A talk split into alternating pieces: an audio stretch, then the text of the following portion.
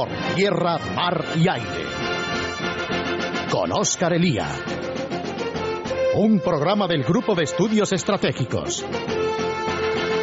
Es Radio.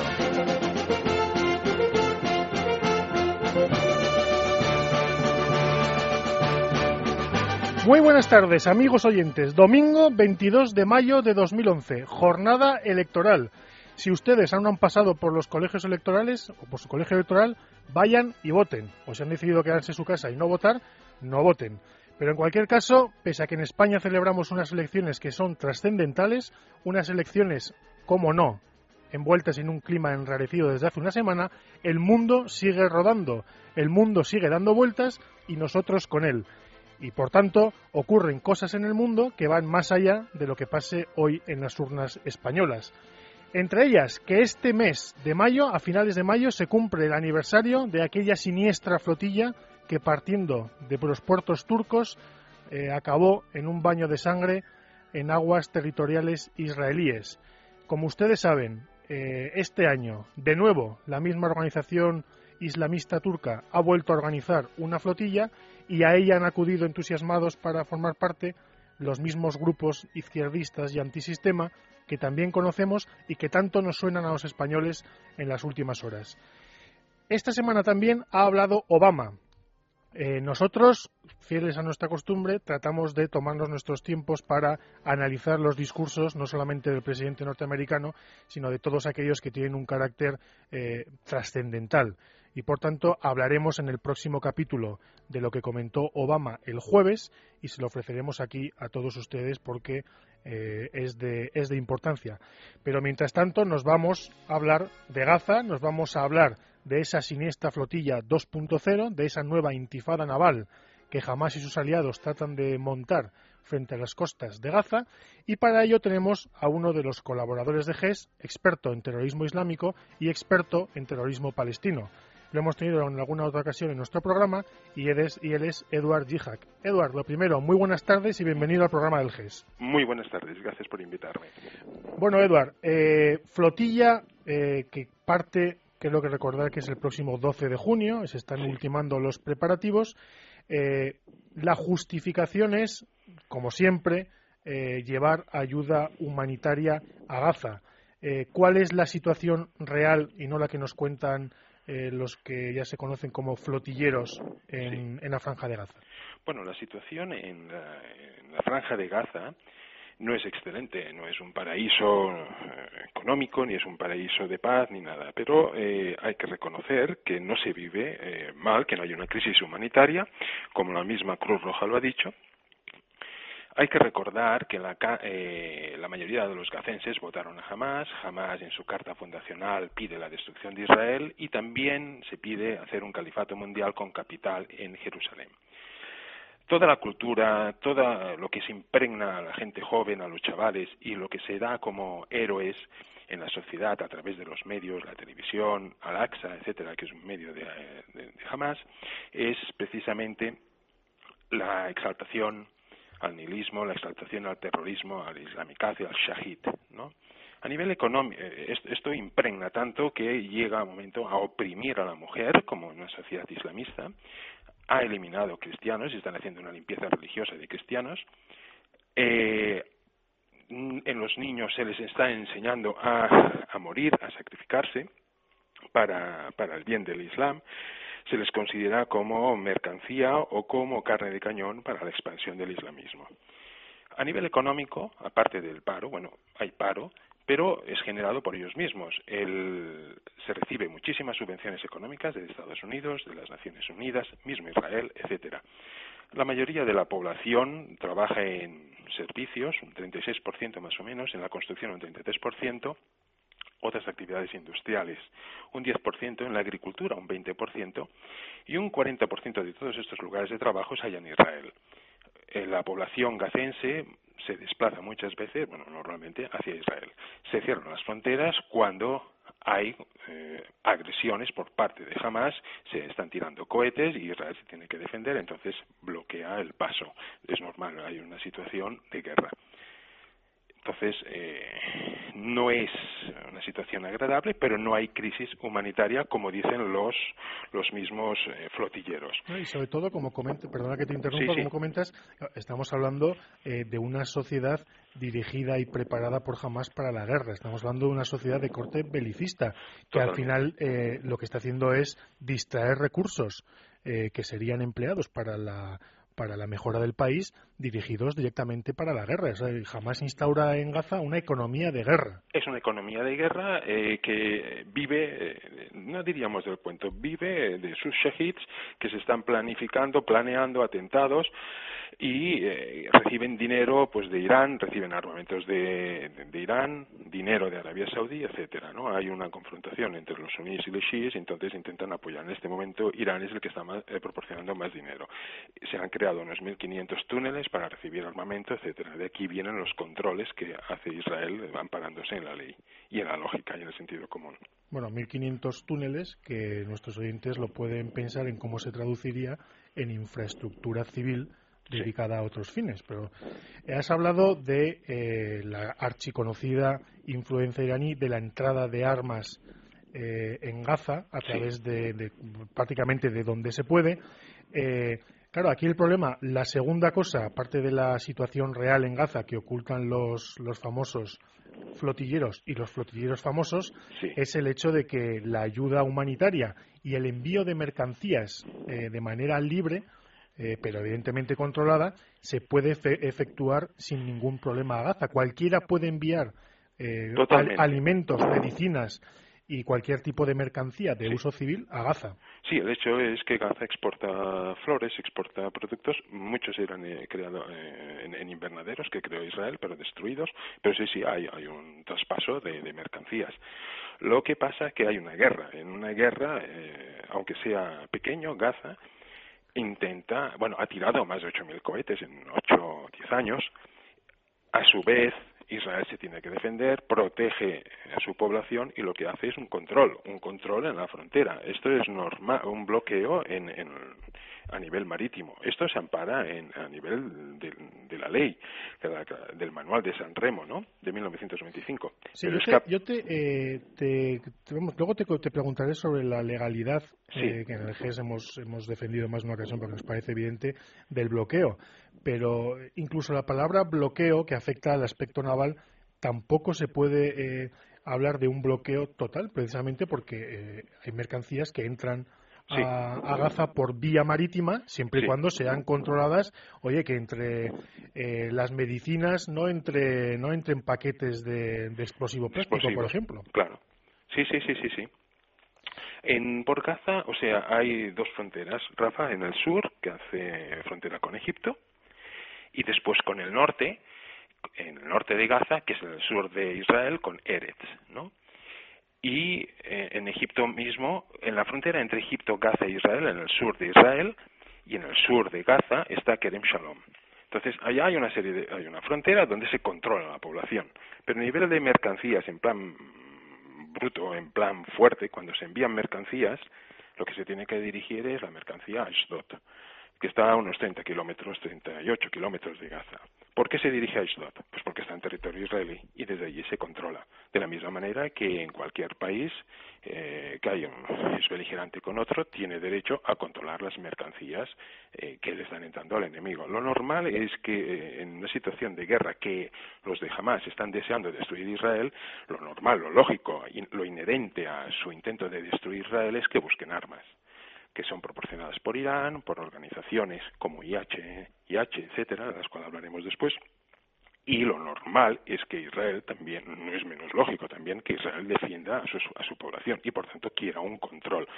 Un control que se hace en Ashdod en general. Sí, es cierto lo que acabas de decir, hay mercancías, etcétera, que son de, eh, de menor volumen, etcétera, y que son mucho más fáciles de controlar, que no sea susceptible de ser armamento, que entonces entran directamente. Pero no hay un, bloqueo económico ni hay un bloqueo de, que se le prohíbe la entrada de mercancías continuamente. Cada día están pasando centenares de kilómetros por la frontera. Eso es cierto.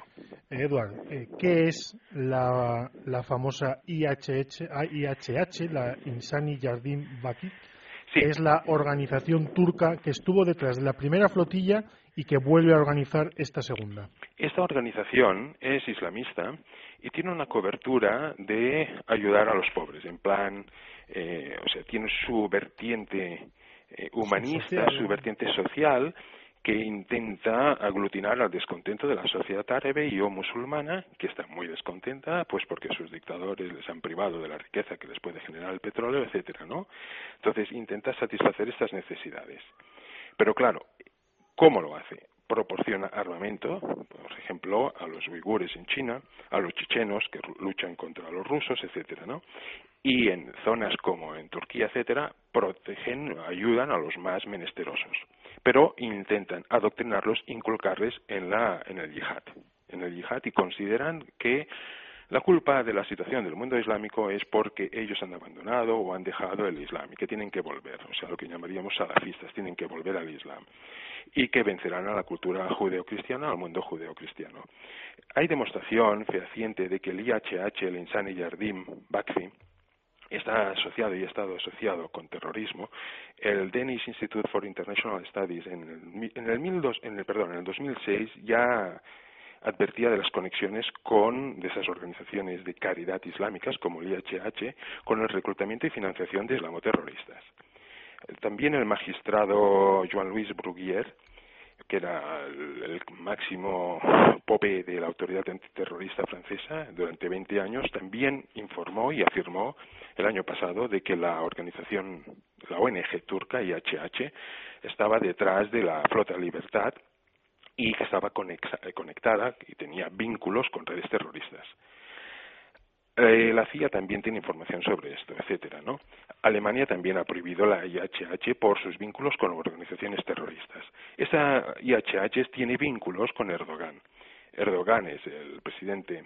Sí, aquí yo te dado dos puntos que te quería que te quería comentar porque al final es verdad que eh, tú tiras de un tiras de una esquina y todo lo demás eh, todo lo demás arrastras al resto y llegas hasta el final. Sí.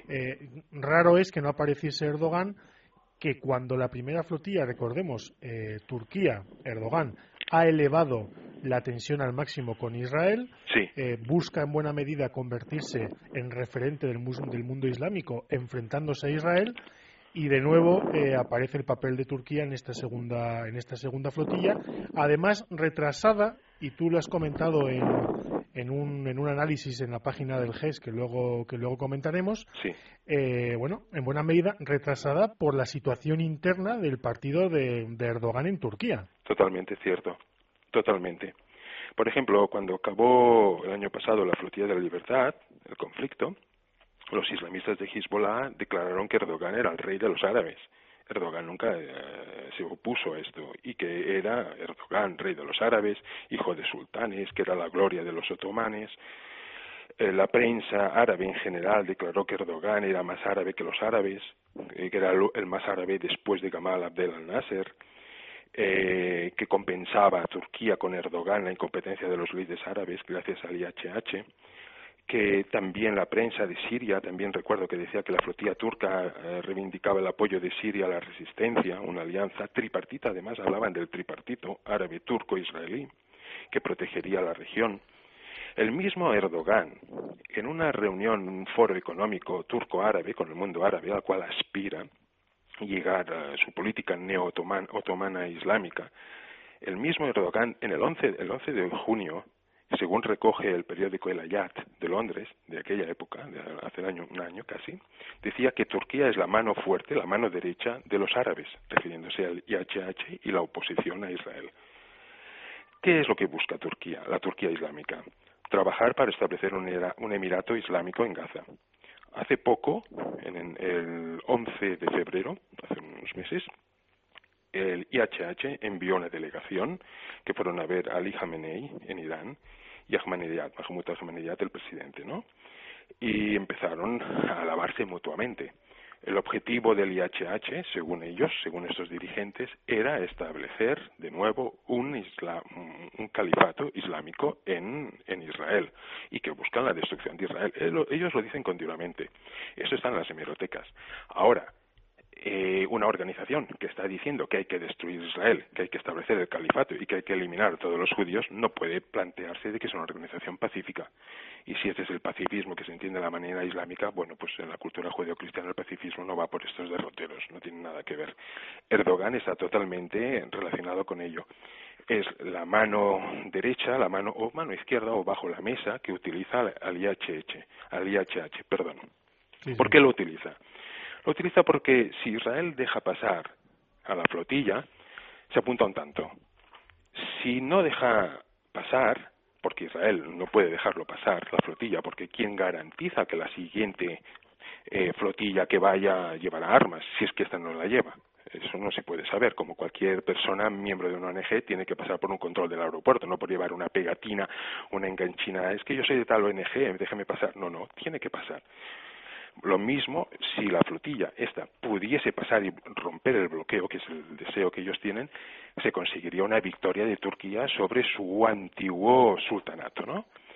Si no lo consigue, lo que hace es reforzar la política anti-judía, anti-Israel, de considerarse como víctimas porque Israel está bloqueando a los pobres palestinos, a los pobres gazenses, que no les está proporcionando ayuda humanitaria. Israel es un Estado brutal porque no permite que los pobres palestinos o los pobres gazenses puedan comer, cosa que es totalmente falsa. ¿no? Exactamente. Aquí se produce, ocurrió también con la primera flotilla, que en cualquiera de los casos, tanto si, como bien comentas tú, tanto si la cosa funciona como si no funciona, salen ganando. Siempre. Y además, ocurre, eh, ocurrirá eh, no demasiado tiempo después de ese, eh, de ese ataque a las fronteras israelíes por parte de. bueno, Hezbollah Irán. Exactamente. En los altos de Golán no se mueve nada sin el permiso de la dictadura familiar de Bashar al-Assad. Exactamente, que además el, el, el esquema es milimétrico el que estás contando y que tiene mucho que ver con lo que sufrieron o sufrimos los españoles y, también los, los, españoles de entonces, que eran los saharauis de ahora, eh, con la Marcha Verde. es decir, eh, sentar el precedente gravísimo de que una multitud organizada, preparada y teledirigida asalte una frontera para un país es suicida. Y ocurre, como, como comentamos, en los Altos del Golán y ocurrirá también con esta flotilla. Sí, sí. Y además da casualidad que, mm, como has dicho, el 12 de junio está relacionado con las elecciones en Turquía y también con el segundo aniversario de las elecciones fraudulentas dentro del sistema mm, totalmente catastrófico que tiene el Parlamento iraní. Ahmadinejad fraudulentamente ganó las elecciones con una, con una serie de eh, candidatos muy limitados. Al año siguiente hubo unas grandes protestas, al mismo año, perdón, y al año siguiente. Se prevé que el 12 de junio volverán a haber protestas. Pero qué casualidad, la flotilla saldrá el 12 de junio, cuando se han acabado las elecciones turcas, y a la vez, a la vez será cuando habrá follón, eh, escándalo en la calle iraní. Escándalo limitado, porque los paisdanes, los guardianes de la revolución, ya tienen suficiente experiencia en reprimir brutalmente y sanguinariamente contra la población iraní. Pero es una manera de desviar la atención. Todo totalitarismo, toda dictadura necesita un chivo expiatorio y necesita un enemigo externo, al cual se le culpa de todo, todos los desastres, ¿no? Y sirve también como aglutinador. Y más ahora que en la calle árabe no se ha manifestado contra Israel, sino se ha manifestado contra sus propios dirigentes, contra los dirigentes socialistas de, que estaban en la Internacional Socialista, que por cierto estaban apoyados por todos los socialistas, ¿no? El Hosni Mubarak, el Ben Ali de Túnez y el anterior de Egipto, etcétera, ¿no? Eh, la flotilla, si tuviera interés realmente, interés en ayudar, podría, podría ayudar a los libios que se están oponiendo a Muammar al-Gaddafi, podrían apoyar a los árabes de Sistán, Baluchistán, sunitas que están en Irán y están siendo reprimidos podrían apoyar a los mismos correligionarios musulmanes kurdos que están siendo aplastados por Turquía. Eh, y, a los cristianos turcos y a los cristianos. poco a poco son aniquilados. Bueno, a los cristianos a ellos les importa un rábano, ¿eh? Efectivamente. O sea, al final volvemos a lo de siempre. Les importa un rábano total. O sea, eh, ellos solo apoyan a los musulmanes, pero es que además están obsesionados, en este caso, contra Israel. ¿Pero por qué contra Israel? Esto sí que lo explicamos después. Eh, sí, antes te quiero preguntar, la legalidad del bloqueo a Eduardo. Sí, aparte de que e, es, es, legal, es de sentido común. Si el enemigo me quiere atacar y hay alguien que está apoyando a mi enemigo, y está trayendo, eh, enviando un barco allá para llevar material, mm, tengo, eh, si yo le advierto, oye, cuidado, estás apoyando a mi enemigo, en este momento es enemigo mío. Pero aparte es que la declaración de San Remo, el, el manual de San Remo, en diferentes artículos, de 1995, el artículo 98, por ejemplo, dice que podrán ser capturadas las naves mercantes de las que se tengan motivos razonables para creer que violan el bloqueo. Las naves mercantes que tras previa intimación ofrezcan manifiestamente resistencia a su captura podrán ser atacadas. O sea, es, de, es de, sentido común.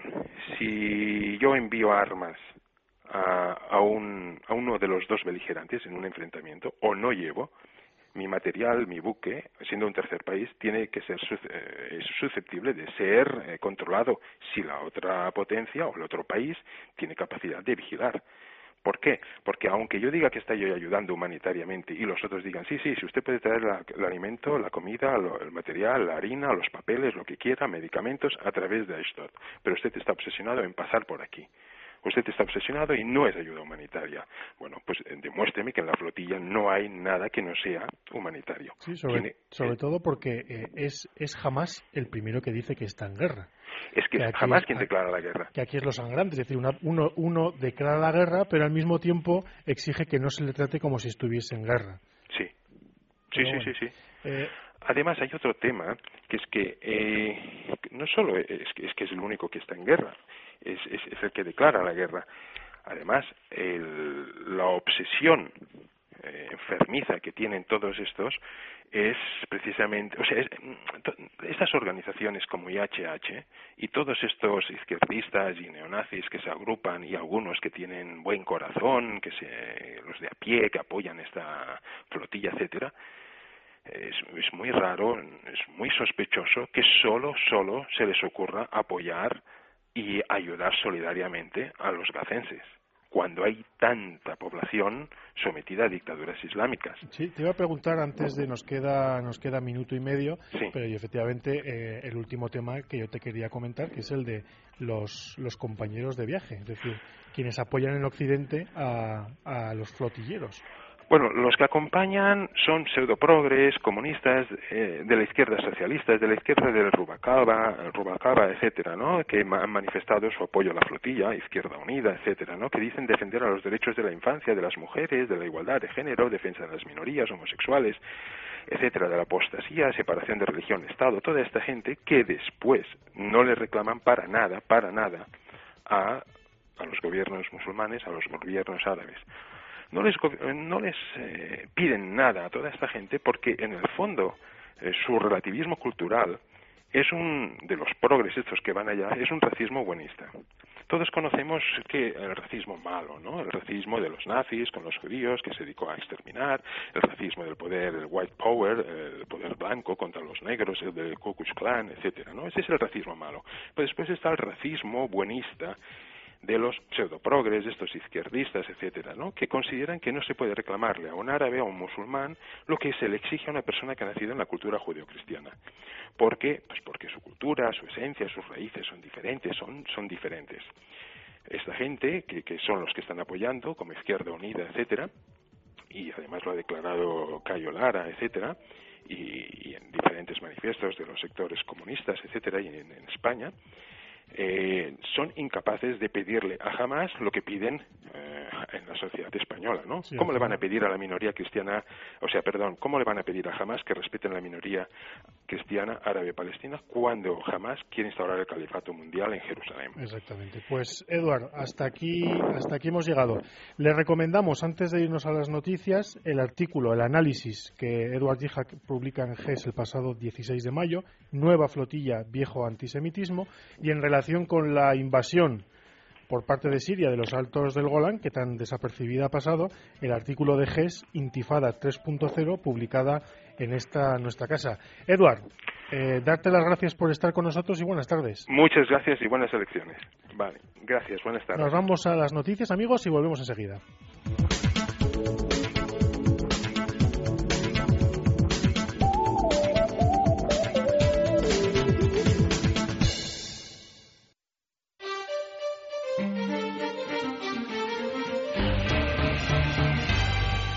Tierra, mar y aire.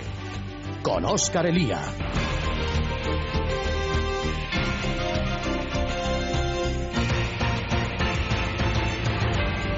Seguimos amigos, seguimos y ya saben ustedes que noticia de las últimas semanas ha sido también la decisión de Dinamarca y de Francia de suspender el acuerdo Schengen en sus fronteras eh, debido al descontrol migratorio que, corre por el continente. Eh, para ello, para hablar de esto, tengo a, tenemos al otro lado del teléfono a Carlos Ruiz Miguel, catedrático de Derecho Constitucional y fino analista de política internacional. Carlos, lo primero, muchas gracias por estar con nosotros y bienvenido al programa del GES. Bueno, gracias por llamarme. Bueno, eh, Carlos, a que ustedes pueden seguir eh, casi diariamente en su blog desde el Atlántico, alojado en Periodista Digital, pero también él es eh, un gran observador de lo que ocurre en el norte de África y lo que ocurre en Marruecos. Y ya saben ustedes que en el grupo de estudios estratégicos en el GES hemos seguido y seguimos de cerca todo lo relativo a Al Qaeda en el Magreb islámico. Eh, algunos de nuestros analistas han alertado, han comentado la fortaleza a lo largo de varios países de, este grupo y Carlos ha comentado también eh, desde un punto de vista eh, distinto al de otros muchos de nuestros analistas que han pasado por este programa, pero mm, en mi opinión muy razonable, eh, ha apuntado que existe una relación directa entre grupos terroristas y estados que al final se encuentran detrás que tiene que ver con Al Qaeda y que tiene que ver con otros grupos terroristas. Carlos, esta es una teoría que tú llevas defendiendo bastante tiempo. Bueno, no es mía, si, soy sincero, es decir, no tengo en este sentido ningún mérito, ¿no? Eh, concretamente, si nos centramos en lo que es este grupo llamado, que llaman eh, Al-Qaeda del Magreb Islámico, del que yo pues siempre digo que de Al-Qaeda solo tiene el nombre, eh, mm, pues hay un investigador anglosajón que es Jeremy Kennan, que desde hace bastante tiempo viene alertando sobre esta cuestión. Aunque mm, yo no esté del todo de acuerdo, del todo de acuerdo con él acerca de qué estado está detrás, pero, pero mm, digamos eh, lo último que ha ocurrido sobre la Al-Qaeda esta auténtica, ¿no? La de verdad que es, digamos, la muerte de Bin Laden, pues eh, yo creo que es mm, la prueba definitiva. Es decir, el señor Bin Laden estaba en el West Point pakistaní. En fin, yo creo que esto es un dato que habla por sí solo. Es decir, eh, Al-Qaeda no es un ente que no tenga nada que ver con un Estado, es un instrumento de un Estado. De uno o varios, varios, pero por lo menos de uno que es Pakistán. Por tanto, no se puede, para mí es un fraude, es un fraude de la opinión pública, es un fraude científico, hablar de Al-Qaeda sin hablar de los estados que están detrás de Al-Qaeda. Sin esos estados, Al-Qaeda no es nada, no existe, no podría existir. Entonces, eh, digamos, si esto ocurre con la Al-Qaeda de verdad, con otros grupos que hacen llevar su nombre, pues ocurre algo parecido. Es decir, no es posible, no es posible, eh, digamos, su, pacífica existencia, digámoslo así, sin apoyos de estados. Eh, lo ocurrido, por ejemplo, con el secuestro de los españoles, pues, es suficientemente significativo, ¿no? Se sabía dónde estaban eh, estos señores, había como mediador nada menos que el asesor del presidente de un país africano. Bueno, estas cosas eh, yo creo que plantean interrogantes, ¿no? Es decir, no hablamos eh, de un, grupo terrorista que, que mm, vive por sí mismo, sino que sin un apoyo detrás es imposible, lo cual tampoco es nuevo, tampoco es nuevo, porque eh, en España, desgraciadamente, pues creo que esto es algo que todos los españoles debiéramos saber. Mal está la nación española muy mal cuando los propios españoles olvidan eh, las lecciones que hemos tenido que sufrir en nuestra propia carne. Y me refiero a ETA. Creo que todo el mundo sabe que ETA no hubiera podido existir y no existiría hoy sin el apoyo de un Estado de mm. Oye, Carlos, por no por no sumergirnos en el en este en, el caso de Tarra, eh, el atentado de Marrakech, que es verdad que unánimemente se atribuyó a Al Qaeda en el Maghreb No, perdón, unánimemente no. Eh. Casi unánimemente. Eh, yo desde el principio dije que no. Carlos está susceptible con el tema. El atentado de Marrakech, tu opinión. Hombre, yo insisto, desde el principio estaba claro que no era. Sí, insisto, dices que unánimemente, yo desde el principio mm, tuve clarísimo que no era. Y lo que está claro es que no era ese llamado grupo. Entre otras cosas, pues porque, mm, bueno, eh, no había un suicida, había un asesino, que no es lo mismo. Eh, lo cual ya es un dato importante aquí eh, no podemos olvidarnos eh, que los auténticos fanáticos se suicidan.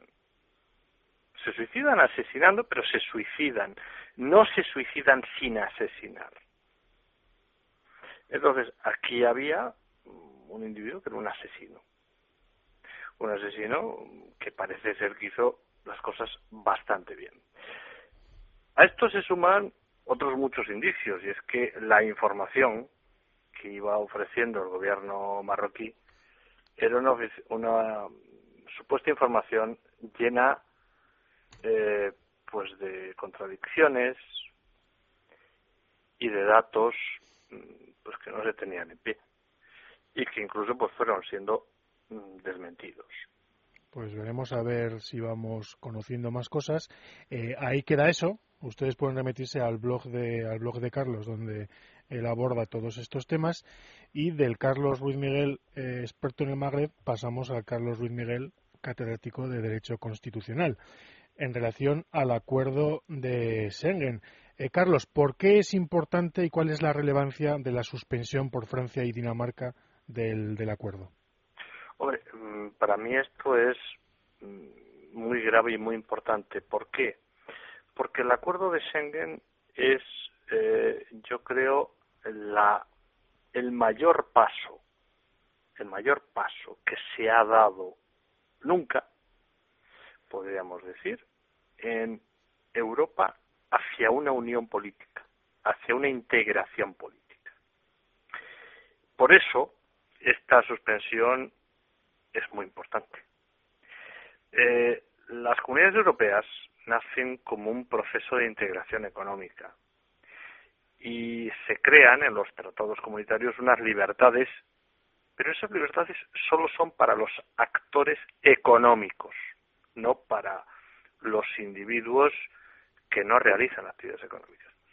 El acuerdo de Schengen reconocía un derecho, una libertad de circulación a todos, no solo a quienes fueran a realizar actividades económicas, lo cual implicaba considerar a los ciudadanos en cuanto ciudadanos y, repito, no en cuanto mm, personas implicadas en un proceso productivo, económico o comercial. Por eso, eh, digamos, su aprobación fue importante, fue muy importante. Y por eso su suspensión es igualmente importantísima.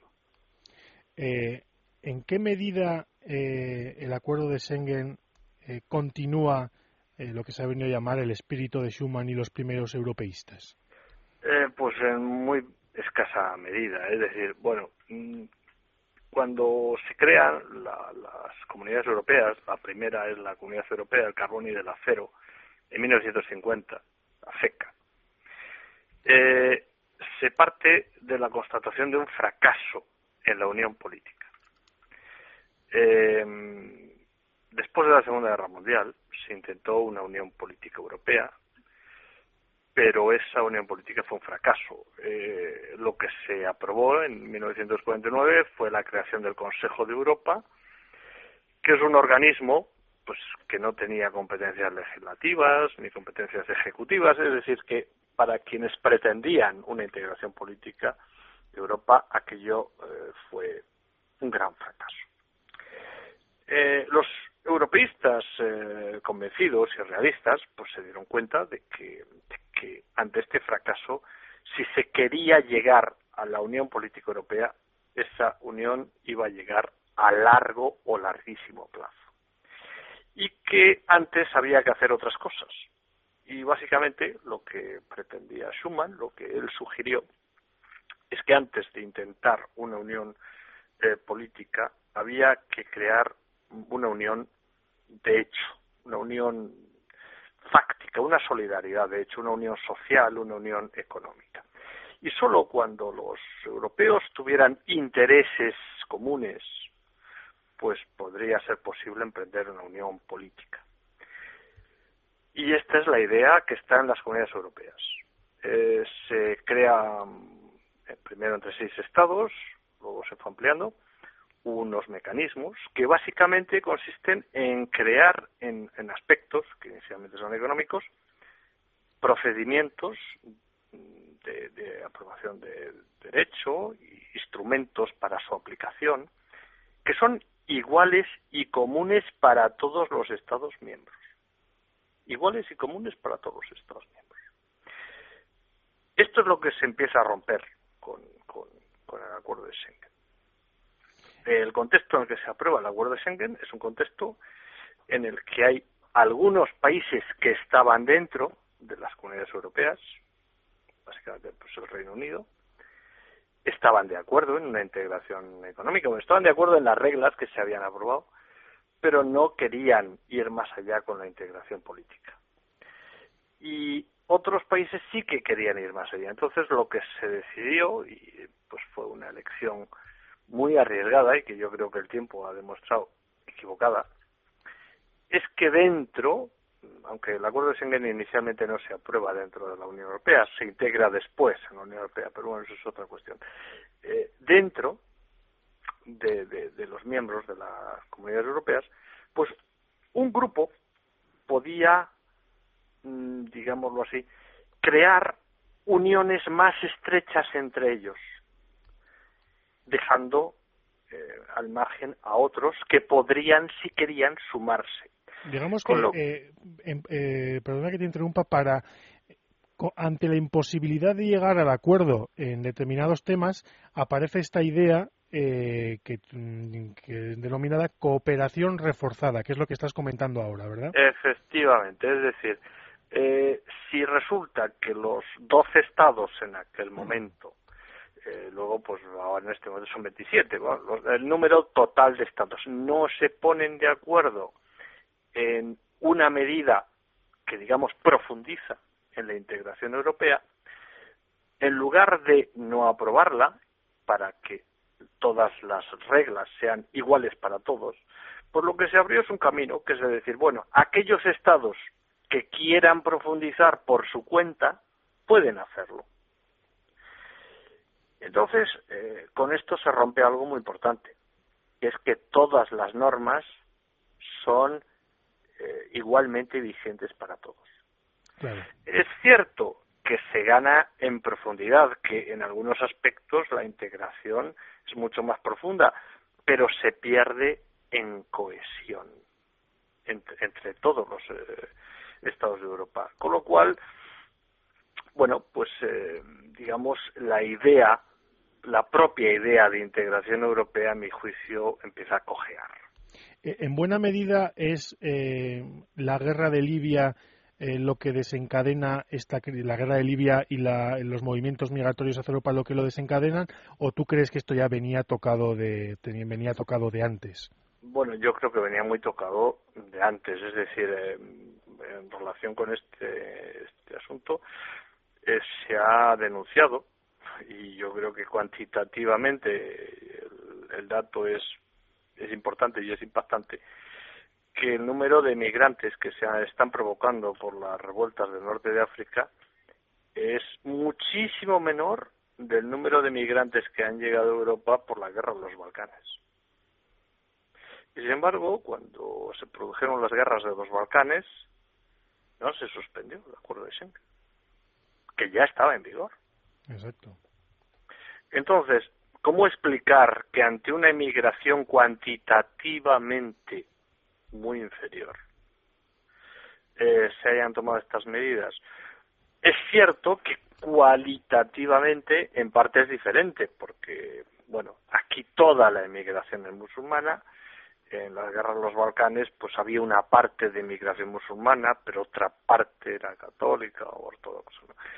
Pero mm, yo creo que, que el, asunto es que, eh, bueno, pues eh, esta, esta emigración se produce en un contexto pues de crisis, que bueno, en algunos países eh, pues es más intensa, en otros menos, y, y claro, pues concretamente en el caso de Italia, pues fue, digamos, la conducta del gobierno la que, pues, hábilmente pagó los billetes a estos emigrantes para que se fueran a Francia, eh, lo cual mm, pues era previsible en el sentido de que, por ejemplo, los tunecinos eh, son francófonos y lo lógico es que fueran al país del que conocen el idioma. es, eh, era previsible y hasta cierto punto difícilmente censurable. Mm, hombre, si uno es un tunecino que, se ha visto forzado a irse, pues es difícilmente censurable. Es decir, si uno, un tunecino sabe francés, no tiene sentido que se vaya a Alemania. Lo lógico es que se vaya a Francia, ¿no? Eh, entonces, eh, el problema es, eh, bueno, pues ¿por qué se han tenido que ir los tunecinos? Ese es el problema, ¿no? Mm, ¿Por qué se ha tenido que ir cuando, cuando la Unión Europea ha dado durante muchos años muchísimo dinero a Túnez. Y entonces esto nos plantea la pregunta. Si la Unión Europea ha estado, ha estado, está, está, está ahora también dando tanto dinero a Marruecos y a Túnez, etcétera, ¿por qué vienen emigrantes? O digámoslo de otra manera. ¿Dónde se queda ¿Quién ese dinero? se queda con ese dinero? Efectivamente. Oye, Carlos, eh, dos, dos preguntas. Eh, nos quedan dos minutos para terminar, pero yo quería hacerte dos preguntas. ¿Qué crees que va a pasar con este asunto de Schengen y qué crees eh, que se debiera hacer bueno, para solucionar el problema? Pues, ¿qué va a pasar? Pues no lo sé, yo no sé perfecto. pero lo que lo que yo veo claro, mm, bueno, es que digamos que estas cosas pues son como la honestidad, ¿no? La virginidad que se pierden pues ya no se pueden recuperar, ¿no? Es decir que yo creo que el golpe que se ha dado a la propia idea de, de Unión Europea es muy fuerte. La tímida, por ser benévolo, reacción de la Comisión Europea del señor Barroso, que es quien tiene que, velar por los intereses europeos, crea un precedente muy negativo.